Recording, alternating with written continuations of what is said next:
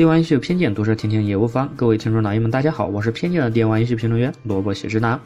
最近啊，在各位小伙伴们口中，不管是什么类型、什么职业，大大小小、老老少少的玩家和各位小伙伴，我想聊的最多的话题，毫无疑问就是最近如火如荼的世界杯了吧。而这届世界杯，在我看来也是意外无数、分外的好看，甚至我感觉这是近几届里最具戏剧化的一届了。而同时，也是话题最多的一届。真是不知道这期的世界杯究竟让多少人去了天台，而又让多少人一夜暴富。反正萝卜喜之呢，在关注了世界杯之后，就突然会有一种冲动，去想玩一玩足球类的体育游戏。在我原来的印象中，体育类游戏，尤其是足球类的游戏吧，那就无非是非法和实况足球这两类游戏了。然而，我去网上查了一查最新的游戏，我却诧异的发现，就目前来说，也仍旧是一个实况，一个非法，如此两个游戏而已。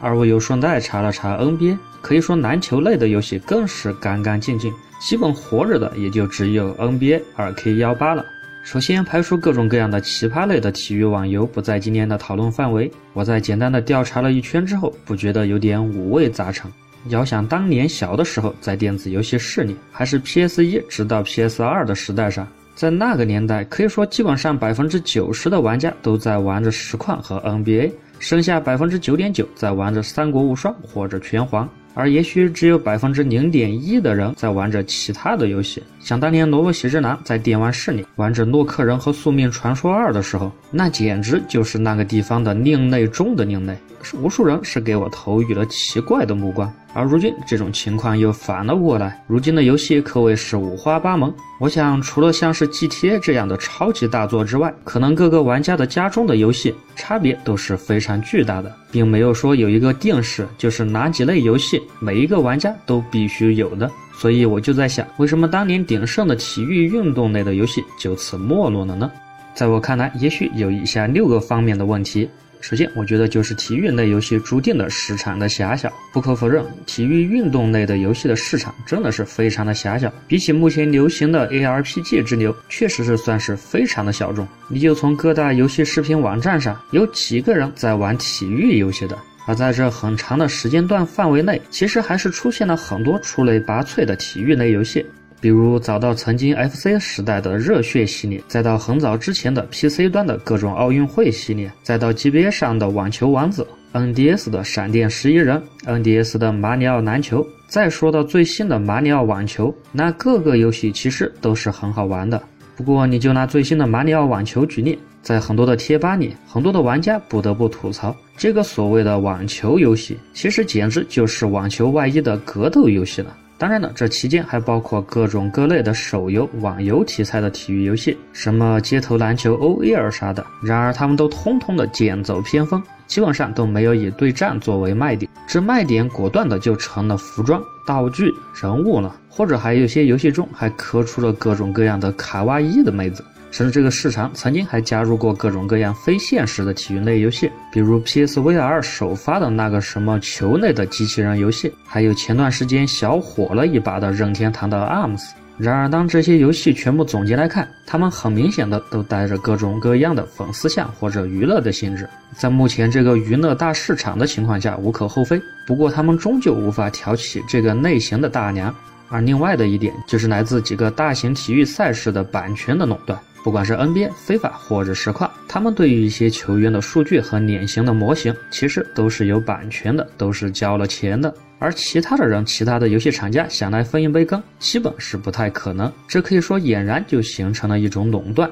而在垄断的环境之下，你要想有一点的进步，那可谓是非常的困难。所谓的运动模拟类的游戏，毕竟它着重的是模拟现实中的搏斗。然而，也许它是模拟的太真实了，从而也就基本很难有创新的方向和创新的内容。你总不可能让 NBA 去做一个超现实的世界吧？虽然不排除有这类的游戏，不过如果在严肃类的体育类游戏当中，这反而会被喷得很惨吧。所以这也引出了另外的一个原因，那就是过于固定的粉丝群，也是这块游戏驻足不前的一个重要的原因。既然是粉丝，大家知道他们都只认那熟悉的味道，甚至连一点手感的改动都会引来他们大量的喷薄。他们不喜欢进步，也无需改进，更无需各种各样的花式的创新。甚至在我看来，一款游戏你只要不断的加入 DLC 就可以了，何必出新的版本呢？而说到玩家，另一个重要的方面，也就是玩家的种类，也对这类的游戏有至深的影响。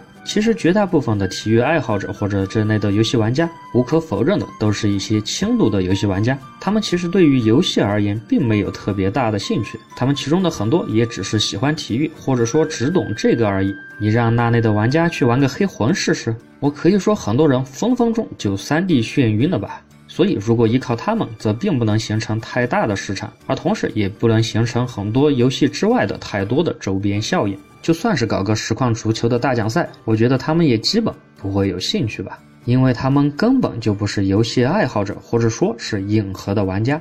于是，以上各种原因的相加，也就造成了目前可以说惨淡的体育类游戏的市场。就算把我刚才没有说到的赛车类的游戏加入进来，也仍旧非常的小众。而如何打破这种情况，确实值得深思。而我萝卜喜之男也再次偏见的以为，真的很难。因为首先，大量的创新类的体育类游戏其实已经出现了真的不少了，然而结果是有目共睹的，他们都失败了。说白了，还是这个市场缺乏热度。既然没有足够的玩家和话题，还有销量，也就不可能有更大的游戏市场发展，也就不可能有更优秀的游戏和创意，这也是必然的。也许这就是体育类游戏的宿命吧。虽然现在的实况非法出到现在那么多作品已经越来越完美，然而你对他的下一部作品有多少的期待，或者说你指望过他有多少的变化，基本上也就只有个别球员数据的变化而已吧。说来说去，还是离不开钱这个字。没有钱的市场，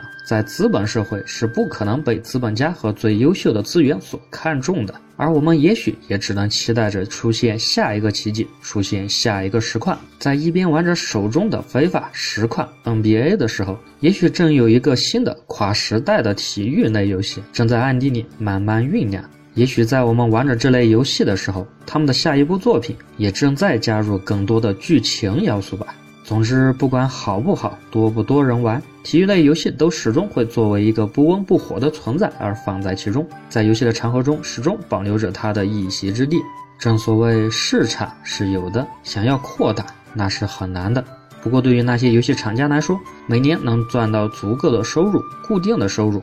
也许还是不错的吧。